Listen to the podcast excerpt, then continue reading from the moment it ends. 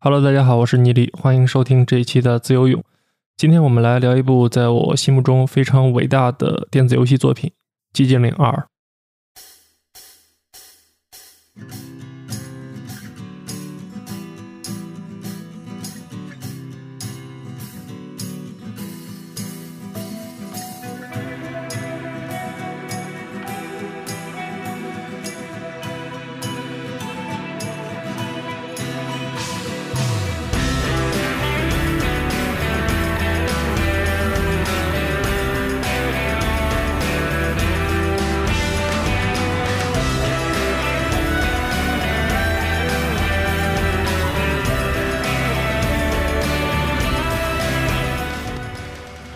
现在你听到的这段音乐呢，是《寂静岭二》里面非常有名的一首曲子，叫做《Theme of Laura》，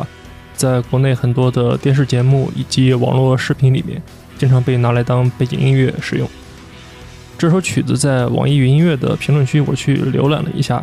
发现很大一部分的评论内容和游戏本身其实是无关的，主要都是在表达一些就是自己听这首音乐时候的个人情绪和感受。很多人也是在评论区里面相互交流之后才知道，这其实是一个游戏的插曲。那我觉得这首先从某种角度就能反映出，就是《寂静岭二》这个游戏，光是它的音乐部分可能就具备着非常优秀的品质与感染力，以至于说是可以独立的破圈传播。那像刚才说的这首《Theme of Laura》，以及包括《Promise》在内的更多原作中的经典曲目和声音特效。在这期节目里面，我也会大量的作为 BGM 来使用，看看能不能增强一些收听方面的代入感吧。那在节目的开始部分，我想先聊一聊自己和《寂静岭二》这款游戏之间的缘分，还有就是为什么我要在一档文学阅读博客里聊游戏相关的话题。《寂静岭二》最早是2001年的时候。由日本的科乐美公司在索尼 PlayStation 2上面发售的一款惊悚恐怖类游戏。那我接触这个游戏是在初中的时候，当时是在电脑上面一边看着攻略，一边查着英语词典，最后才磕磕绊绊打通关的。在我玩的时候，其实整体感觉并不是说这个游戏有多么的恐怖，它不是那种想刻意去吓唬你的那种游戏。我觉得就是《寂静岭二》，它传递给我的更多的是心理上的一种压抑感吧。这种压抑感，具体来说，我觉得是。《寂静岭二》所塑造的这个世界，以及它的故事情节、人物角色的严肃性和复杂性，对于当时还是十四五岁的我而言，是感觉比较沉重和难以消化的。我可以举一些例子啊，就是这个游戏里面涵盖了什么样的主题？它会涉及到，比方说亲人身患绝症之后的家庭伦理问题，创伤后应激障碍，也就是俗称的 PTSD，两性关系、家庭暴力。性侵犯、外貌羞辱等等一系列比较敏感的社会话题，而这些话题元素和这个游戏本身它的叙事、美术风格还有音乐部分非常紧密的结合到了一起，所以给我带来的那种感觉，那种非常灰色调的认知上的冲击性是非常强的。然后当时我已经开始读一些比较正经的文学名著，比如说像什么巴尔扎克、德莱塞、杰克伦敦之类的。那就是在我个人心目之中啊，我当时是把这个《寂静岭二》的重要性和前面那几位放在一起的，包括后来我更深入的了解《寂静岭二》的创作灵感的来源之后啊，发现它的叙事、它的人物塑造其实是借鉴融合了很多的经典小说以及电影里面的元素，像是莱姆、托斯托耶夫斯基、希区柯克、大卫林奇他们的经典创作。至于说这些作品对于《寂静岭二》产生了什么样的影响，我在后面的节目里面会细聊。那我这些年其实，在玩《寂静岭二》的时候，确实一直是会有一种在看小说的感觉，因为它这个游戏的整体流程是在一个小镇上面，你需要在各种的建筑物，包括公寓、医院、旅馆、监狱，在这些地方来来回回的游荡、解谜、找线索。整个过程就不太像是看电影那种比较被动着跟着一个时间轴往后走的感觉，而很像是看一本实体书，你可以来回的翻页去琢磨、去体会之前没有太明白、搞清楚的一些细节。还有一点就是《寂静岭二》这个游戏的结局非常多，一共有六个。那这六个结局和你在游戏里面的某些行为和选择是有直接关联的。从这个意义上来说，我觉得它和博尔赫斯的那个小径分叉的花园的理论其实是有很多相似的地方。然后包括游戏后期一些情节上的反转，当时都让我觉得就是真的是在读一本小说，或者是说未来的小说如果是可以以电子游戏的方式呈现的话，那我觉得真是太厉害了。所以综上所述，就是《寂静岭二》它这款游戏整体的气质、叙事。包括探讨话题的严肃程度，我觉得本身就是文学性非常高的一种体现。这也就是我想在我的这个博客里面讨论这款游戏的原因。然后还有一个很重要的原因，就是在去年十月份的时候，啊，作为这个著名无良游戏厂商的科乐美突然良心发现，宣布在二十多年之后要通过外包的模式重置这款《寂静岭二》。应该是想让他家已经被骂得千疮百孔的游戏业务咸鱼翻身一下。那我个人预估呢，应该是今年或者是明年的某个时间段能够玩到这个重置版，所以也算是让我自己通过谈论经典老游戏的这种方式来迎接之后的这个重置版的新作。那在正式进入游戏故事的介绍和解析之前呢，我先说一下，就是《寂静岭二》这个游戏它本身是一个非常独立的故事。和《寂静岭一》还有电影版的那两部《寂静岭》之间基本上是没有什么关联的，所以大家听这期的时候是不需要任何储备知识的，只要跟着我走就行。OK，接下来我们就正式开始进入这座大雾弥漫的小镇。《寂静岭二》的主人公名字叫詹姆斯·桑德兰，是一个二十九岁很普通的办公室职员。有一天呢，他收到一封信，写这封信的人是詹姆斯的妻子。他的名字叫做玛丽·谢帕德·桑德兰。在信里面呢，这个玛丽写道，自己正在寂静岭小镇上孤身一人等着詹姆斯，等着他来两个人的老地方跟玛丽见面。那寂静岭呢，在故事里面是一座风景秀丽的湖边小镇。詹姆斯和玛丽之前去过这个地方观光度假，留下过很美好的回忆。但是这件事的诡异之处在于。就是詹姆斯的这个妻子玛丽，在三年前的时候就已经身患绝症去世了。那正常人收到这封信之后，肯定是感觉见鬼了。但是呢，出于一种寻根究底的心态，以及对自己妻子的想念，詹姆斯还是半信半疑，开着自己的小破车来到寂静岭，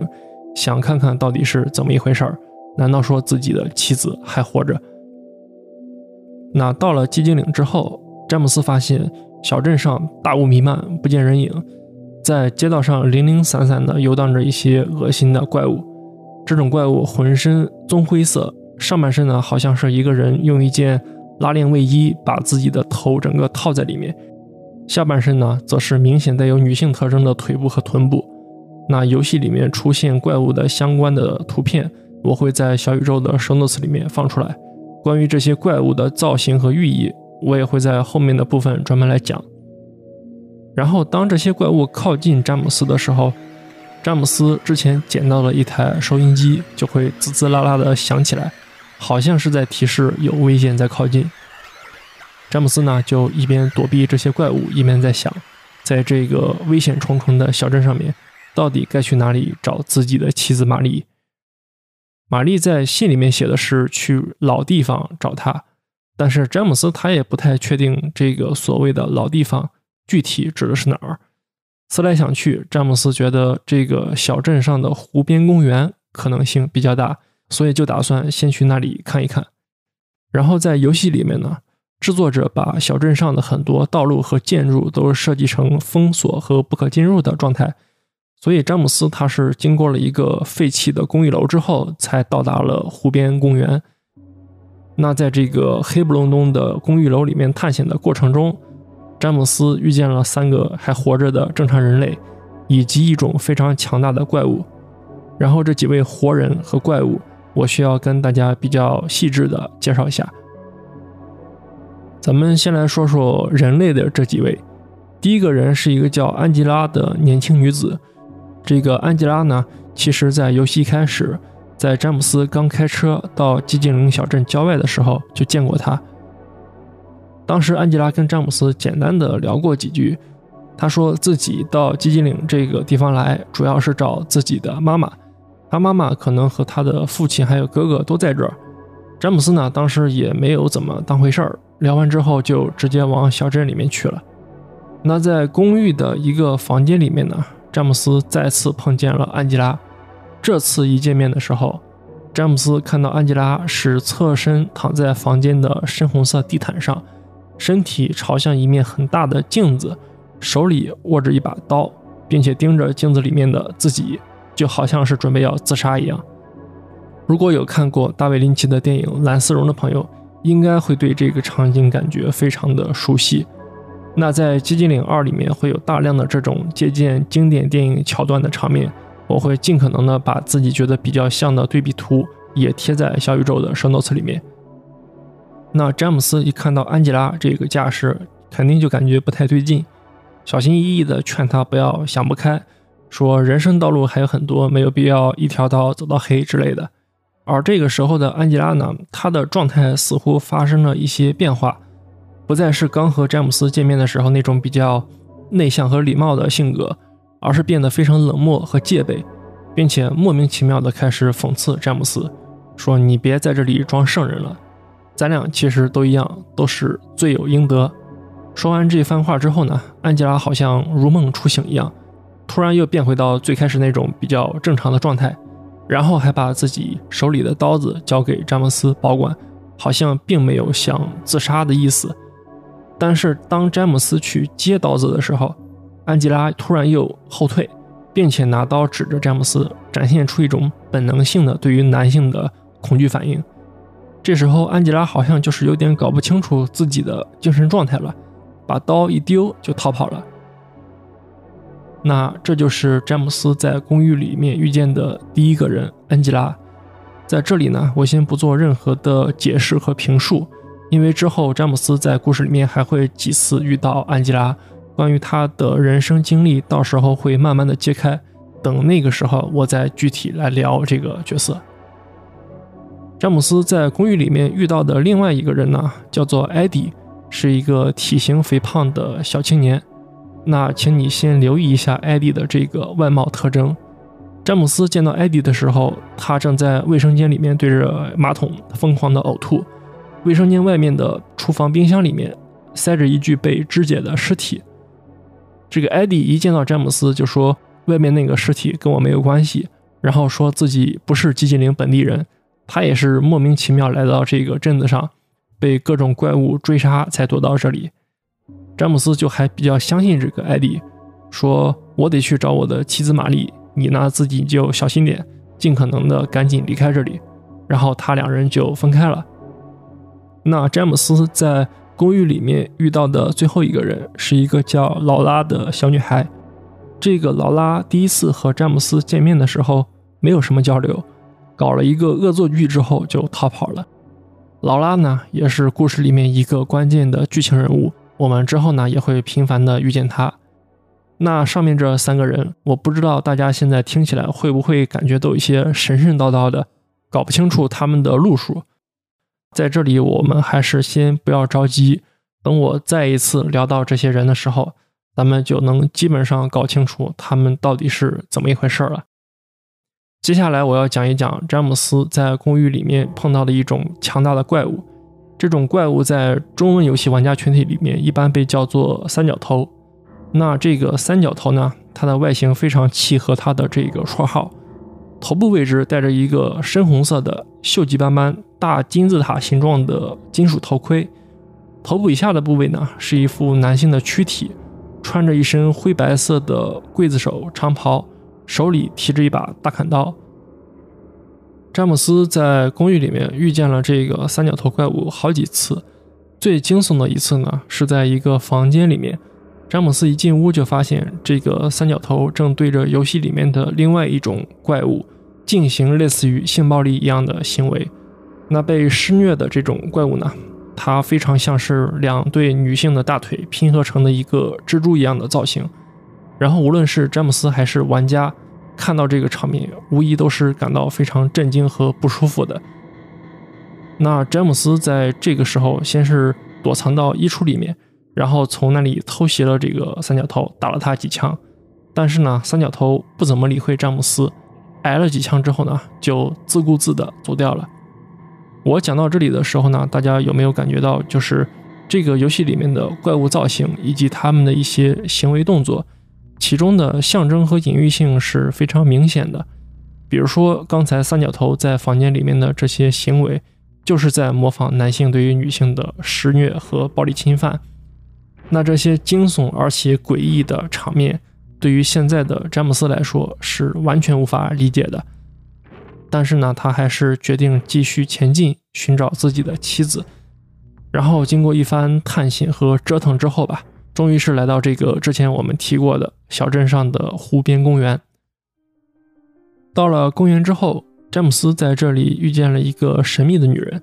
这个女人说自己叫玛利亚。然后詹姆斯发现，这个玛利亚她的相貌、身材和他死去的妻子玛丽居然是一模一样的。而不同之处在于，这个玛利亚她的衣着打扮相对于玛丽来说是比较性感和暴露的。玛利亚她留着短发，涂着粉红色的眼影和大红色的唇膏指甲油。身上呢穿着深红色的开衫和粉色的豹纹裙子，很像是酒吧里的一个跳舞女郎。然后通过交谈呢，詹姆斯发现这个玛利亚的言谈举止和妻子玛丽也是有差别。玛丽是比较温和礼貌的一种性格，而这个玛利亚相对来说言谈举止更加的外向以及有挑逗性。那这个玛利亚呢，她说。没有在公园里面见过詹姆斯的妻子，然后他就让詹姆斯想一想，是不是他们夫妻两个人还有别的拥有特殊回忆的地方。詹姆斯想了一下，就说他和玛丽之前来寂静岭旅游的时候，可能住的那个湖对岸的旅馆，算是一个留下很多回忆的地方吧。那詹姆斯就想去这个旅馆看一看，但是玛利亚这个时候就说。我也要跟着你走。现在小镇上到处都是怪物，你不能把我一个人丢在这儿。詹姆斯就说：“行吧。”他们两个人就一块儿出发了。那《寂静岭二》里面的所有出场人物，大概就是上面说的这几位。詹姆斯和玛利亚没有走多久呢，就又碰见了之前遇到的那个做恶作剧的小女孩劳拉。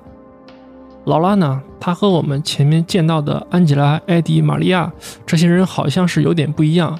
具体说来，就是在劳拉的眼里面，这个寂静岭小镇上面好像并不存在什么怪物，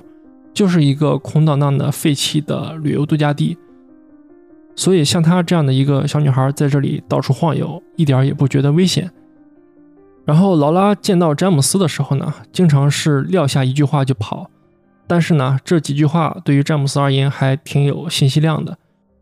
首先就是劳拉好像是认识詹姆斯，也认识詹姆斯的妻子玛丽。其次呢，劳拉说自己来到寂静岭这个地方，她也是来寻找玛丽的。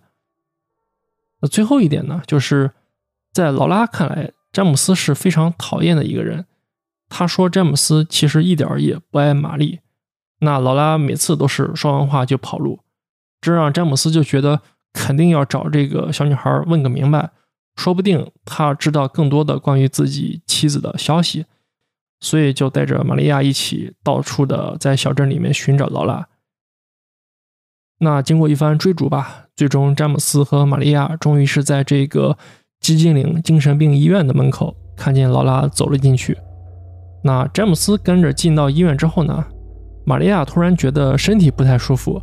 就自己留在一个房间里面躺着休息，让詹姆斯去追赶劳拉。那在医院里面，詹姆斯也是经过了一系列的探索、解谜，还有跟怪物之间的搏斗。医院里面也出现一种新的怪物，这种怪物的头部以下是一个穿着护士服的女性人类的身体，头部呢则是一张婴儿脸和肿瘤结合体那样的形象。那现在我可以跟大家先简单的透露一下，就是故事里面的这些怪物，他们的外貌特征其实和詹姆斯他自己潜意识里面的某些欲望还有认知和这些东西是高度相关的。那基于这一点，并且结合我们现在聊到的精神病医院的这个场合，其实就可以慢慢的猜出来一些，就是寂静岭这个世界以及这个故事到底是怎么样的一个性质。那等到詹姆斯经过一番折腾，终于在医院里面堵住劳拉的时候，这次呢，劳拉又透露了一些信息给詹姆斯，说自己跟詹姆斯的妻子玛丽是好朋友，他们两个人是在医院住院的时候认识的，而具体认识的时间呢，是在去年。那这个地方大家要注意了，就是我最开始在剧情介绍的时候有讲过。根据詹姆斯的叙述，玛丽是在三年前就因病去世了，所以他根本不可能在去年的时候还在医院里面跟劳拉相识。詹姆斯就很生气，觉得劳拉在撒谎，在骗他。那劳拉呢？他对詹姆斯也很不客气，又搞了一个恶作剧，把他引诱到了一个有怪物的房间里面，自己就逃跑了。等到詹姆斯杀死怪物之后。突然听见像是有警报一样的声音响起来，然后他身边的环境发生了很大的变化，整个精神病院好像也变得更加的黑暗，四周墙壁上面也显示出了很多蓝绿色的锈迹和红色的血块。那这里我要说明一下，就是詹姆斯进入了寂静岭系列里面很经典的一个异次元环境，通常玩家会把它叫做里世界。关于这个里世界有很多种解释，在这里我引用我比较认同的一种说法，那就是里世界其实就是一个人的比较深层负面的潜意识，经过寂静岭这样一个地方的某种加工吧，堆积构建起来的一个特殊环境。如果大家看过《盗梦空间》的话，基本上按那个逻辑去理解也没有太大的问题。那在这个里世界版的医院里面，詹姆斯遇到了。之前说自己身体不舒服的玛利亚，这个时候的玛利亚呢，相比于之前显得有些激动。看到詹姆斯的时候，他就质问詹姆斯为什么抛下他不管，一点都不在乎他的死活，是不是心里面只想着他的妻子玛丽？好像是展现出了对于玛丽非常强的嫉妒心，以及对于詹姆斯非常强的依赖心理。那在这里，我觉得大家可以想一想，就是玛利亚这个角色，她到底是怎样的一种存在？她跟玛丽之间又是怎样的一种关系？接下来，詹姆斯就打算带着玛利亚离开这个寂静岭精神病院，但是就在两个人快逃出去的时候，前面我重点介绍的那个怪物三角头又突然冒出来，用他的大砍刀，第一次。在这个故事里面，杀死了玛利亚。请大家注意我的用词。第一次，詹姆斯面对玛利亚的死去感到非常的绝望和无助，就像他当年没法挽回自己的妻子一样。经过一番思考之后，詹姆斯决定还是要继续在镇上寻找自己的妻子，并且把这全部诡异的事情给搞明白。那根据一路上获得的一些线索，詹姆斯是来到了寂静岭镇上的历史博物馆。那在这个历史博物馆里面，他了解到了很多关于寂静岭本身历史方面的信息。我正好也在这里跟大家简单过一下寂静岭的历史，帮助你们对这个地方有更全面深入的一些了解吧。那在欧洲的殖民者进入北美大陆之前呢，寂静岭这个地方。它原本是当地的印第安人用来进行一些巫术和仪式的圣地。传说呢，这里有自然界的精灵会经常出现。当地的这些土著居民，他们也相信自己的亲人在去世之后，灵魂会沉到当地一座叫做托鲁卡的湖水里面，也就是詹姆斯现在所处的寂静岭镇里面的那座湖。然后这些印第安人也会通过仪式和死去的亲人再次见面。那在这个比较古老的时期，寂静岭这块土地上面确实是存在着一些难以说明的神秘力量，而且这种神秘力量的性质相对而言是一种比较温和的，不会伤害到人类的存在。但是呢，等到欧洲的这些殖民者来到北美大陆之后，寂静岭这个地方的印第安人就被赶走了。那在之后的几百年时间里面，寂静岭这里先是发生过大面积的流行病传播，死掉很多人。后来呢，又被当作流放犯人的地方，在当地的监狱和精神病医院里面，也是莫名其妙的死掉了很多人。再后来呢，在美国的南北战争时期。寂静岭监狱这个地方又被改成了战俘营，也是留下冤魂无数。那这些大量含冤去世或者罪孽深重的亡魂，当他们也进入到寂静岭所在的这个托鲁卡湖区域之后呢，当地的这种神秘力量的性质就开始发生变化了，逐渐的变得阴暗和邪恶起来。等到时间进入到二十世纪之后。寂静岭这里呢，因为采煤业还有旅游业开始搞了一些建设开发，但是呢，镇上时不时会有一些比较莫名其妙的失踪案、人命案经常发生，所以整个小镇一直有一种很阴郁邪门的气质。镇上呢，也有一些宗教团体想要利用当地的这种神秘力量来搞事情。那直到寂静岭二所处的二十世纪九十年代之前。在这里还有过很多很多的悬疑事件和命案，包括寂静岭游戏的前传、游戏的第一代，都是在这个时间段里面发生的。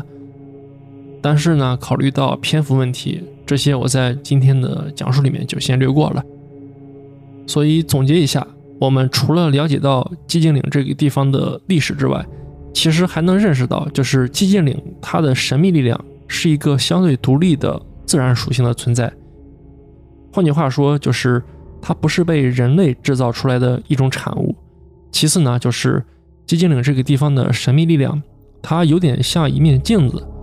当印第安人在这里生活的时候，它就是无害的、中性的；而到后来的殖民活动、战争时期，大量的烧杀掳掠在这里发生的时候，那无数的人性中的恶也改变了寂静岭的力量，使得寂静岭开始。无意识的用这股被污染的力量去影响人类的认知和思维，那具体的影响方式，可能就是会把一些拥有负面思想的人，比如说詹姆斯啊、安吉拉呀、艾迪呀，召唤到寂静岭来，然后再根据他们潜意识中的认知、欲望和记忆，去塑造出一些东西，比方说大雾弥漫的小镇、各式各样的怪物以及里世界。那听完这部分之后，我相信大家基本就明白寂静岭这个地方到底是怎么一回事了。对前面故事里面讲述的很多难理解的部分，应该也会觉得更加的清晰一些。然后我们继续来聊剧情。詹姆斯在寂静岭的这个历史博物馆里面，除了了解历史之外呢，还发现一个事情，就是这个博物馆本身其实就是从刚才提的寂静岭劳改监狱改造过来的。那詹姆斯在这个既是博物馆又是监狱的地方一番探索之后呢，发现这个监狱还可以不断的往下走。具体往下走的方式呢，是通过监狱里面一些黑乎乎的、非常深的洞口，不断的往下跳。然后我当年在玩游戏的时候，其实就在吐槽，如果是正常人类的话，跳到这种深度的洞里面，早就摔死了。但是呢，我们注意，现在詹姆斯仍然是处在里世界。也就是他的潜意识世界里面，所以很多事情已经不能用正常的物理规律来解释了。那这里，如果我们用精神分析那套理论去解读的话，就可以说，现在詹姆斯是通过这种不断往下跳的方式，实际上正一步步的向自己潜意识的最深处，也就是最真实的那一层去靠近。那等到詹姆斯一路下坠，终于到达自己潜意识最深层的区域之后呢，在这里他遇见了三个熟人，分别是之前已经死去的玛利亚以及安吉拉和艾迪。那这三个人我也是会把他们分开来聊。玛利亚的话，可能现在还不是太能聊明白，但是安吉拉和艾迪他们的故事，在这个地方基本上能够得到一个比较完整的阐释。我先说一下玛利亚，詹姆斯遇见玛利亚呢，是一个类似于监狱牢房的房间里面，一道铁栅栏把房间分成两半。然后在游戏里面的话，你会发现这个场景的构造是非常有象征意义的。詹姆斯和玛利亚分别站在房间的两边，通过铁栅栏看着对方，你分不清楚他们两个到底谁更像是被关押的犯人。然后之前在医院的时候，玛利亚不是死在这个三角头的大刀之下吗？詹姆斯就很奇怪，玛利亚怎么活过来了？但是呢，玛利亚她自己好像并不记得之前被杀这件事情，只是对詹姆斯说：“你赶紧把我从这个房间里面解救出来。”但是。等到詹姆斯一番折腾，终于跑到玛利亚那边的时候，他发现玛利亚突然又死掉了。这次呢，玛利亚死去的方式是躺在一张病床上，身上流血，脸上好像是有一些被人殴打而产生的伤痕。那这里大家可以想一想，就是在詹姆斯的潜意识最深处，玛利亚这种反复死去的方式到底象征着什么，以及。这种可以反复复活的人，究竟是不是正常的人类？那如果你暂时想不明白的话，其实也没事儿，等下次我们再聊到玛利亚的时候，就能彻底的搞清楚了。OK，说完玛利亚之后呢，我们继续讲詹姆斯遇见的第二个人安吉拉。为了防止大家失忆啊，我们再来回述一下安吉拉最开始自己的说法。他说是来寂静岭这个地方找自己的妈妈。顺带着可能见到他的父亲和哥哥，但是呢，当我们操控詹姆斯在这个潜意识的区域里面探索的时候，会发现一份旧报纸，报纸上面刊登了一件凶杀案，被害者就是安吉拉的父亲，然后呢，他的死因是被人用刀从正面捅了多次之后导致的丧命。这个时候，我们不妨回想一下。之前是不是安吉拉在房间里面躺在地上，手里握着一把刀？那通过一种比较模糊的关联，我们可能是可以推断出，安吉拉其实就是杀害自己父亲的凶手。那接下来问题就来了，就是安吉拉为什么要杀自己的父亲？当詹姆斯走进一个房间的时候。他发现安吉拉在这个房间里面呢，正在被一个怪物逼迫的无路可走。这个怪物呢，它的样子像是一个男性披着一个被子趴在床上，身体下方好像还压着另外一个人类的躯体，像是在施虐一样。詹姆斯杀死这个怪物之后，安吉拉非常愤怒地冲上去，对着这个怪物的尸体拳打脚踢，同时还非常抗拒詹姆斯接近自己。安吉拉说：“你们男人全都是一个样子，肮脏、恶心，只会强迫我、命令我，脑子里面只想着一件事情，也就是性欲。”那在这里结合着游戏的一些背景资料，我就可以把安吉拉的身世背景跟大家大概的讲一下。安吉拉呢，她从小生活在一个变态家庭里面，她的父亲是一个脾气暴躁的伐木工人，每当他喝醉酗酒的时候，就会暴力殴打安吉拉。然后还对他实施性侵犯。刚才詹姆斯在这个房间里面杀死的怪物，其实就是安吉拉潜意识中他父亲形象的化身。而安吉拉的母亲呢，在安吉拉屡屡遭受侵犯的过程之中，扮演的却是一个旁观者，甚至是他父亲帮凶的这样一个身份。后来有一天，安吉拉的母亲突然离家出走，不告而别，留下安吉拉和自己的变态父亲还有哥哥一起相处。那根据一些游戏资料，就是安吉拉的哥哥可能也性侵犯了安吉拉。那在几年之后呢？安吉拉离家出走，但是又被父亲和哥哥抓回了家里。于是，在愤怒之下，安吉拉在半夜里用刀杀死了自己的父亲和哥哥，然后在一片慌乱、愤怒、迷茫的心情中，来到了寂静岭这个地方。那故事最开始的时候呢，他跟詹姆斯声称自己是来这里找自己的母亲，但是结合上面的讲述，其实我个人是很难确定，安吉拉来这里到底是找自己失踪已久的母亲来获取一些心灵上的安慰，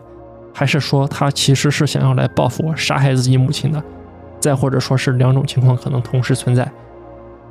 总而言之，安吉拉的人生经历是非常悲惨的。他在一个变态的家庭环境里面反复的被暴力侵犯之后，最终爆发反抗，但是精神也开始走向不稳定和混乱。在他的潜意识的最深处，已经坚决地认定世界上的所有男性都是丑陋的、恶心的、强权的，想要迫害他的存在。那留给他自己的道路，好像是只剩下继续寻找母亲这一条。过一会儿，我们还会在故事里面最后一次遇见安吉拉，她的结局我们到那个时候再说。那安吉拉离开这个房间的时候呢，她给詹姆斯留下一句话。说你根本就不是你想象的那样爱着你的妻子玛丽，在玛丽生病的时候，你可能早就已经爱上了别人。那至于说安吉拉是怎么做出这个判断的，她为什么好像是显示出比较了解詹姆斯的一种状况？我个人认为呢，是在里世界这个环境里面，大家的深层的潜意识思想都是可以相互看见的，就像是比如说詹姆斯可以看见安吉拉的深层潜意识。以及那个象征他父亲的怪物，那安吉拉其实应该也是能看到詹姆斯身上的一些真实的记忆，而詹姆斯现在听到安吉拉说的这一番话之后呢，也不像是之前那样很确定的认为自己对于玛丽的爱是无可置疑的，他也开始怀疑自己关于玛丽的记忆是不是出了差错。那故事到了这里，加上之前玛利亚的两次死亡。关于詹姆斯他自己身上的疑团也开始变得越来越重，玛丽到底是怎么死的？但是呢，我们在这里还是先放下詹姆斯，来讲一讲他在这个区域遇见的最后一个人，也就是那个身材比较肥胖的小青年艾迪。实际上，就是最开始在公寓里面见了一面之后呢，后来詹姆斯在寂静岭里面也碰见过好几次艾迪，然后几乎每一次詹姆斯遇见艾迪的时候。他的身边都会摆着一具尸体，然后艾迪每次都说这个尸体跟我无关，我来的时候他们就已经死了。那当詹姆斯进入到里世界这个环境之后呢，艾迪也是开始发生一些性格上的变化，开始显得有一些邪里邪气，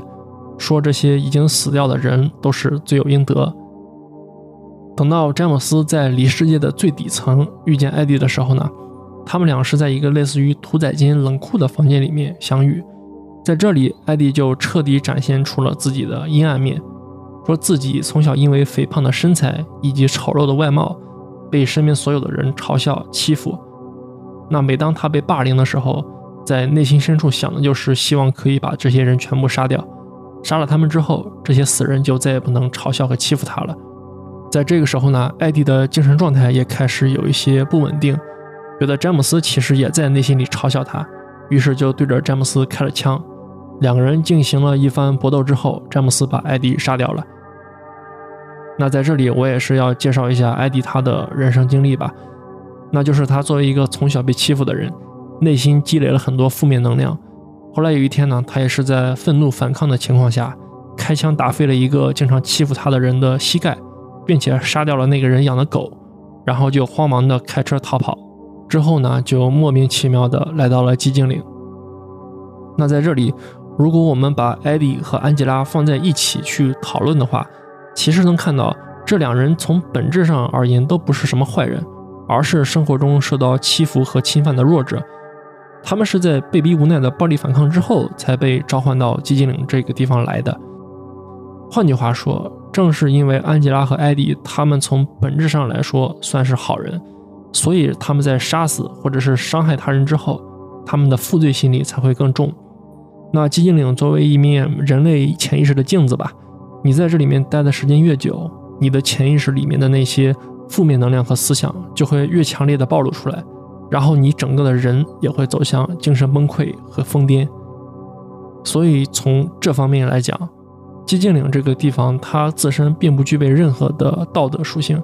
它只是根据你的负罪感和你的潜意识里面的认知，来塑造一个充满怪物的，同时也像无间地狱一样让人饱受痛苦的轮回世界。那艾迪在临死之前呢，也是给詹姆斯留下了一段话，他所表达的意思是，詹姆斯他能来到这个地方，就说明他和安吉拉还有艾迪一样，绝对不是什么无辜的人。詹姆斯呢，在杀死艾迪之后，也是彻底的陷入了迷茫。那经过了一番探险之后呢，他终于是到达了寂静岭湖对岸的旅馆，也就是他和妻子玛丽曾经留下过美好回忆的地方。进入到旅馆之后呢，詹姆斯遇见了精神已经完全错乱的安吉拉。他所在的房间里面，四周是剧烈的大火在熊熊燃烧。安吉拉就说：“到了这个地步，他自己已经完全是不值得被同情，也不值得被拯救的一个人了。他内心的羞辱感、杀人的负罪感，已经让他彻底放弃了求生的欲望。”同时，在这里呢，安吉拉也是再一次的嘲笑詹姆斯，说：“你不要再装的好像是一个圣人一样，想要来拯救和安慰我了。”他的意思就还是说，詹姆斯，你本身也不是什么好东西。说完这段话之后呢，安吉拉自己走进了大火之中，相当于是自杀了。那我们之前说过，寂静岭是每个人潜意识的一面镜子。在詹姆斯看到的寂静岭世界里面呢，这个地方是一个大雾弥漫的小镇。但是呢，在安吉拉的寂静岭世界里面，这个世界一直是一团大火在燃烧，就像是地狱一样。那安吉拉悲惨的一生，以及她在寂静岭里面的故事，也就到此为止。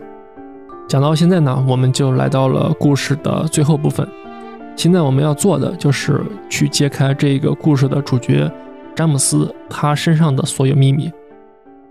在旅馆里面，詹姆斯找到了他曾经给玛丽录过的一盘录像带，然后在这个录像带里面，他终于是发现了自己妻子玛丽死亡的真相。那具体来说，就是詹姆斯的妻子玛丽在三年前开始感染一种难以治疗的疾病，从此经常卧床不起。然后因为治疗和病情的发展，玛丽的身体还有她的面容开始变得溃烂和丑陋。那詹姆斯在这三年时间里面，从最开始的细心照料，到处求医问药，慢慢变成了后面越来越不耐烦、急躁。最终也减少了去医院看望妻子的频率。在这种情况之下呢，玛丽也开始变得抑郁和绝望。一方面觉得詹姆斯对自己的爱已经变质了，另外一方面呢，也觉得自己成了詹姆斯的累赘。所以她经常和詹姆斯只要见面就开始争吵，想要通过这种方式来让詹姆斯撒手不管。等到这个疾病进展到第三年。也就是医生也觉得治疗无望的时候，医院呢就建议让玛丽回到家里面去度过最后的时光。那玛丽在这个时候其实还是能希望在最后的人生里面和詹姆斯好好的和解与沟通。但是呢，詹姆斯他在忍受了三年的精神压力与折磨之后，对妻子的怨恨，对自己人生的不满，以及不想再看到玛丽受到病痛折磨的样子。导致最终他做出了一个选择，就是拿枕头闷死自己的妻子。那在杀妻之后呢？詹姆斯他自己是陷入到了某种精神崩溃中，同时凭借自己的本能，或者说是在寂静岭神秘力量的召唤下，他开车带着妻子的尸体来到了距离他们城市很近的寂静岭小镇。所以，詹姆斯在故事一开始就声称的说自己妻子三年前去世这个事情，本身就是一个谎言。唯一的真相就是，当詹姆斯开始进入大雾弥漫的寂静岭小镇的时候，他妻子玛丽的尸体其实就被藏在詹姆斯汽车的后备箱里。而这辆汽车，我们其实在游戏一开始的时候就看见了，它就停在寂静岭小镇外的停车场上面。那这个最终剧情上面的反转，当年其实是让我感觉到非常震惊和意外的。我觉得游戏制作组在这个《寂静岭二》里面也是非常成功的运用了悬疑小说里面的那套轨迹叙事的手法。然后具体说到杀妻的这个事情啊，根据故事里面詹姆斯的一系列表现来看，我觉得他确实是不知道自己在撒谎的，而是陷入了某种 PTSD，也就是创伤后应激障碍的状态里面。选择性的遗忘掉了自己杀妻的事实，但是呢，寂静岭它基于自己能够反映人类潜意识的能力，让詹姆斯内心中长期被压抑的心理活动和欲望，以各种各样的形式被显现出来。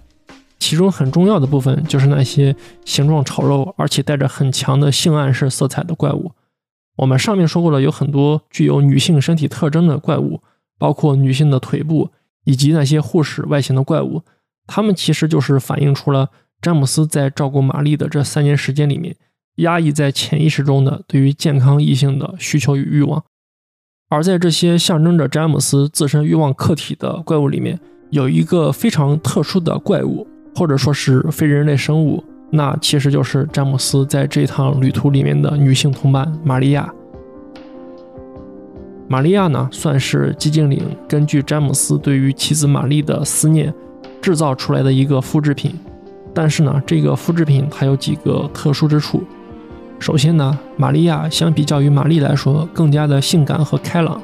这其实是在表现詹姆斯内心深处对于妻子玛丽的气质性格的一种潜在的欲望，同时呢，也是他想看到一个健康没有病痛的妻子的一种期盼。第二点就是我们前面已经讲到了，玛利亚在这个故事里面多次莫名其妙的去世被杀死，然后又多次的复活。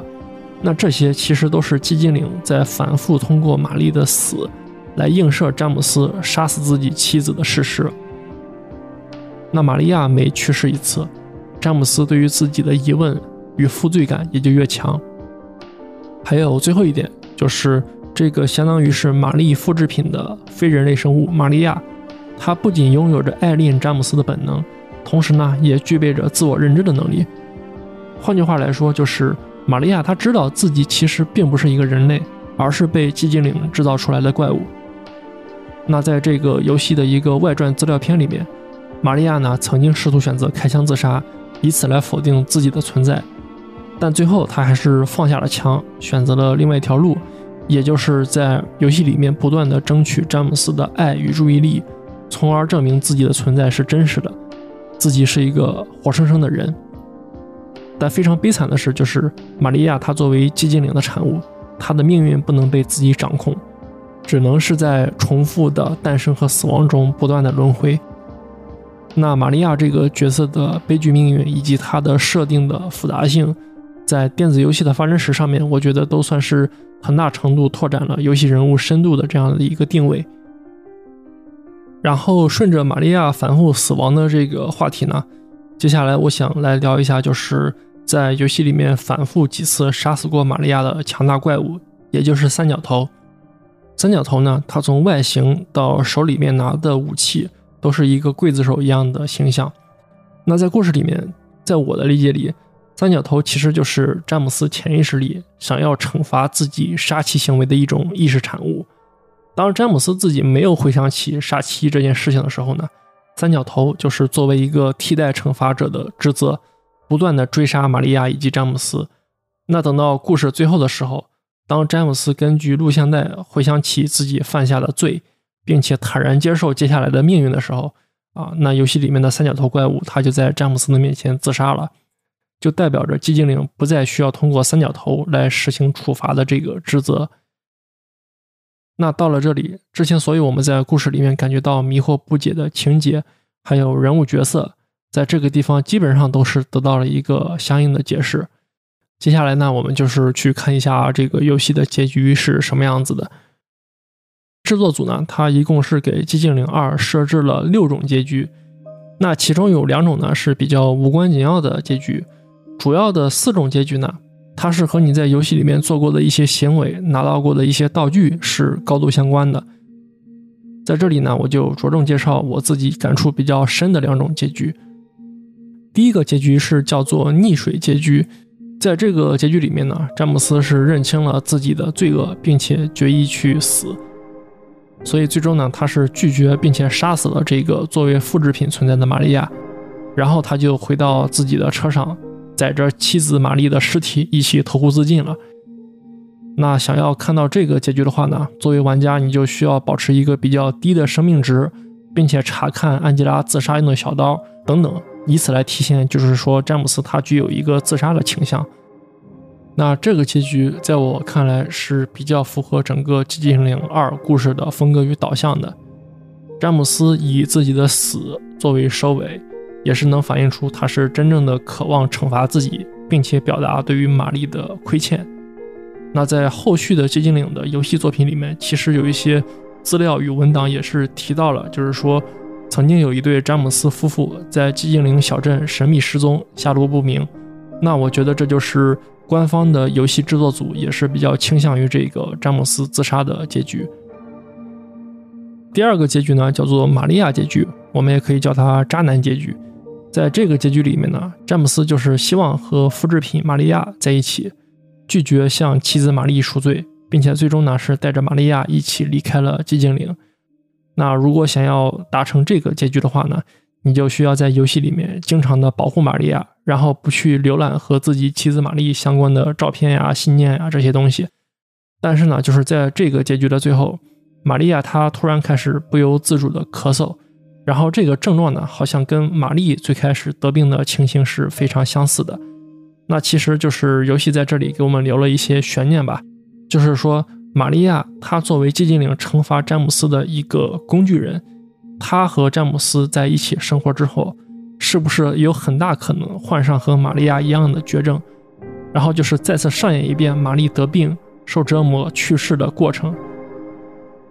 也就是说，詹姆斯选择了玛利亚。其实只是给自己选择了一条重复这种痛苦轮回的不归路。那这个结局在我看来是讽刺意味比较强，也相对是有一点点深度的。还有一个结局呢，是詹姆斯在经过了这一番的冒险之后，终于和自己的内心和解，然后带着小女孩劳拉离开了寂静岭，开始了新生活。但是呢，我是觉得这个结局有点过于理想化和突兀。所以不太倾向于就是认为这是所谓的真结局。那以上就是关于这个《寂静岭二》叙事方面的介绍和解读。接下来我想聊一聊，就是自己对于《寂静岭二》这个故事的一些感受，然后连带着讲一讲有哪些文艺作品对《寂静岭二》它的叙事产生了直接或者是间接的影响。那就像是我在节目最开始时候说的。当年我在玩这个游戏的时候，自己也就是十五六岁的年龄。那现在让我去回看的话，首先我是觉得《寂静岭二》它在二零零一年的时候，用一套偏向于精神分析的叙事逻辑，把一个患有 PTSD 症状的普通人的内心世界展现出来。对于当时的主流游戏圈来说，应该算是比较先锋和大胆的一种尝试吧。而且这种尝试在我看来是很成功，也是很经典的。尤其是就是詹姆斯他在进入里世界之后，通过一个个的洞穴不断往下跳的这一段，我觉得是非常出彩的。通过一种象征化并且需要玩家操控的方式，来表现出一个人探索自己潜意识深层的这个过程。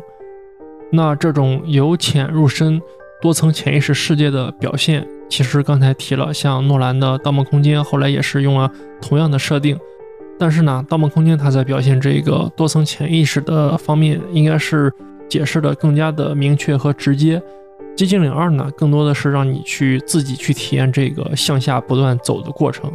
然后让你自己在这个过程里面体会到这种隐喻的存在。那第二点感受呢，其实就是这个故事它所讨论的一个主题吧。也就是我在节目标题里面写到的罪与罚。最开始我在看这个游戏制作组访谈的时候，其实有很多信息都是显示说，这个故事最初的灵感来源是托斯托耶夫斯基的《罪与罚》。但是我觉得就这个故事而言，《寂静岭二》它并没有具体的借鉴《罪与罚》里面的哪些情节或者是内容，里面也没有像《罪与罚》那样比较深入的讨论一些宗教方面的观点。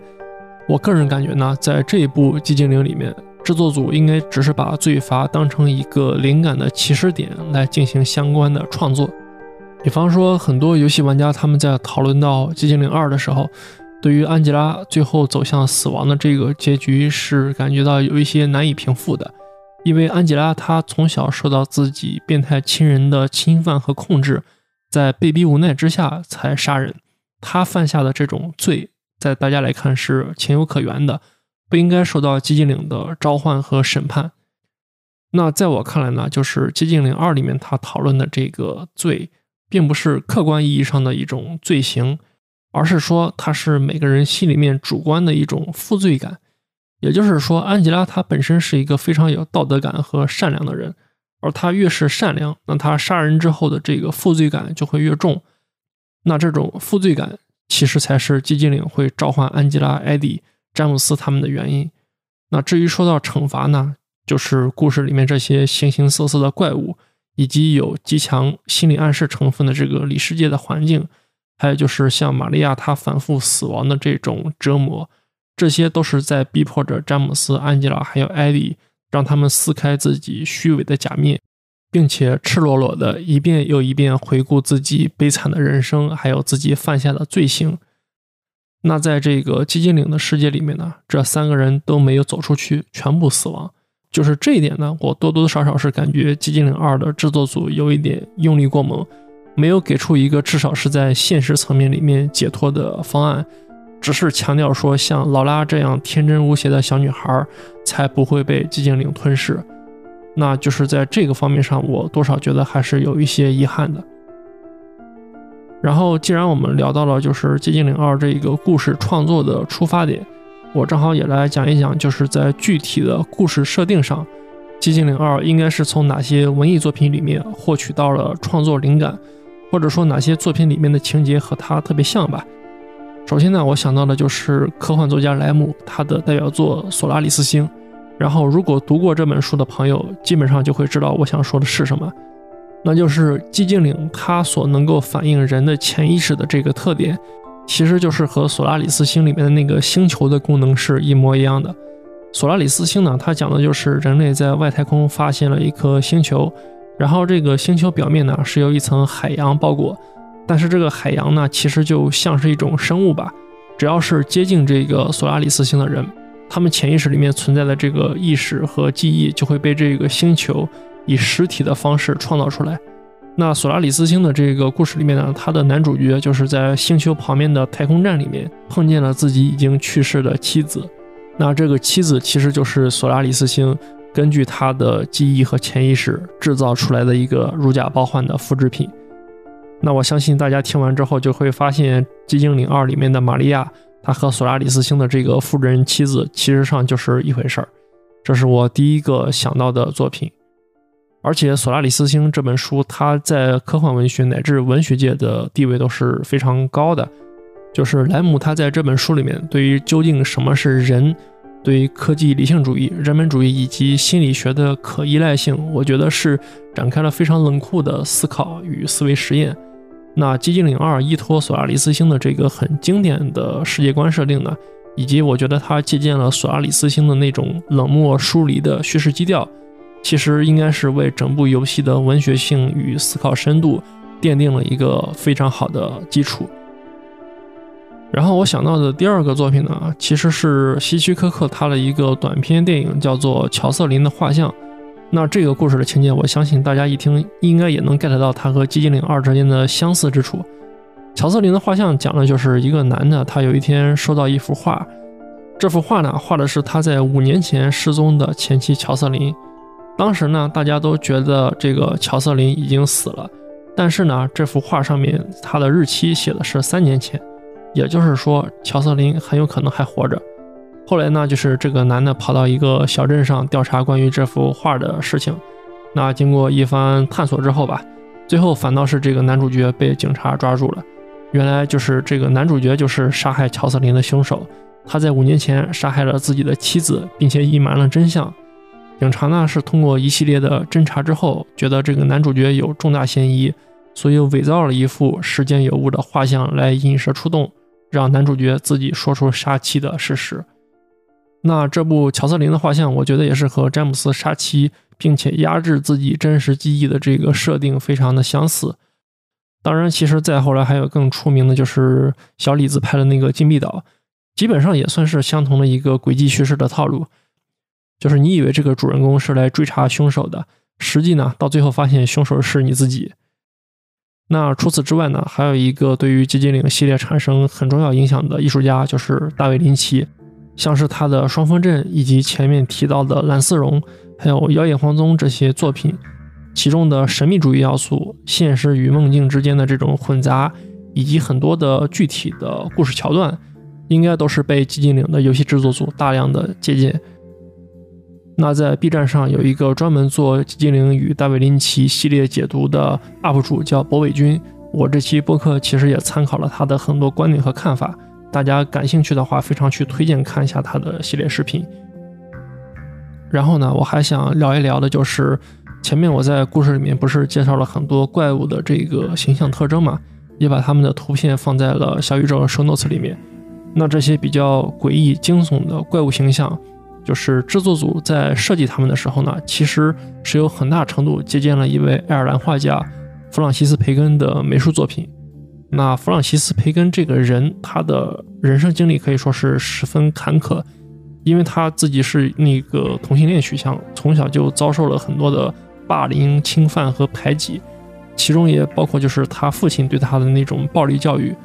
后来呢，他应该是在十七八岁的时候开始就是自学绘画，然后在一生之中创造出来了一系列非常惊世骇俗的绘画作品。比方说，有很多人可能看过那个，就是把教皇英诺森十世画成一个好像是骷髅在尖叫的肖像画。这个画我也是贴在那个圣诺斯里面了。培根呢，他是经常把自己身边熟人，包括自己的父亲、恋人，当做素材进行创作，而且他画的这些人的面貌、肢体，往往是非常痛苦的，扭曲成一团，非常的丑陋和怪异，带着很鲜明的抽象表现主义的气质。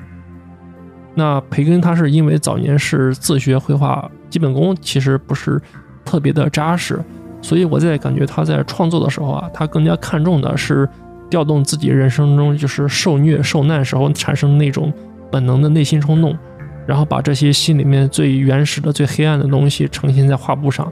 以此来让自己的心灵得到一种净化。那他的这种创作思路和方法，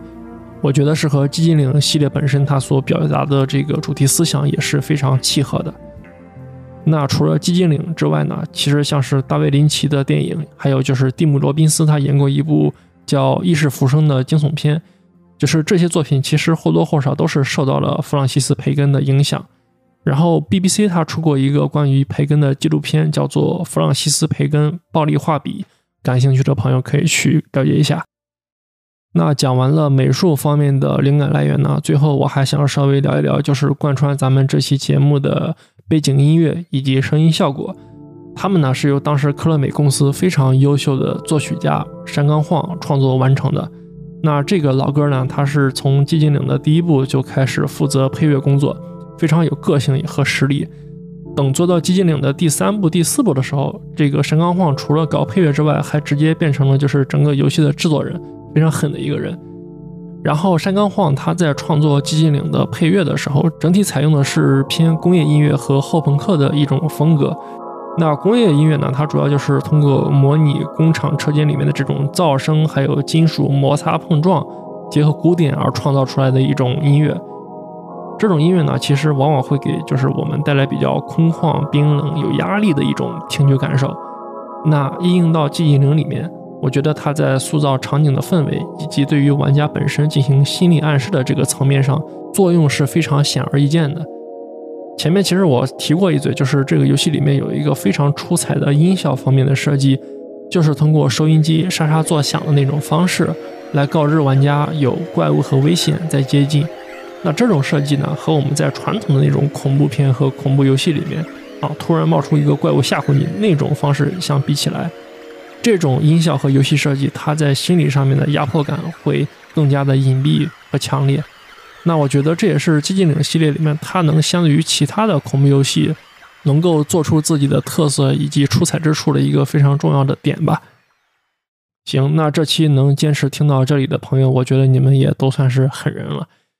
其实呢，关于寂静岭二还有很多值得展开讨论的地方，比方说对于几个主要角色的理解，还有说像是寂静岭这个地方到底是否真实存在。以及里世界到底是怎样的一种进入机制？还有就是说，如何从精神分析、存在主义，或者说从其他的哲学思路去解读寂静岭的这个故事等等。那在二十多年里面呢，有很多非常硬核的核心玩家，一直是在比方说游戏论坛、贴吧里面讨论上面的这些话题。然后我做的这一期播客呢，我觉得也只是从自己的角度去切入，比较蜻蜓点水的来聊一聊我对于寂静岭二的这个故事。以及它的创作过程的一个揣测。那在过去的优酷、土豆、寂静岭贴吧，还有 B 站上面有很多非常优秀的寂静岭的研究专家吧。那他们的相关的内容创作，我觉得也是非常推荐大家去了解一下。然后我也会把他们相关的一些链接放在 show notes 里面。行，那这一期《寂静岭二》的节目咱们就聊到这儿，下期我们再见。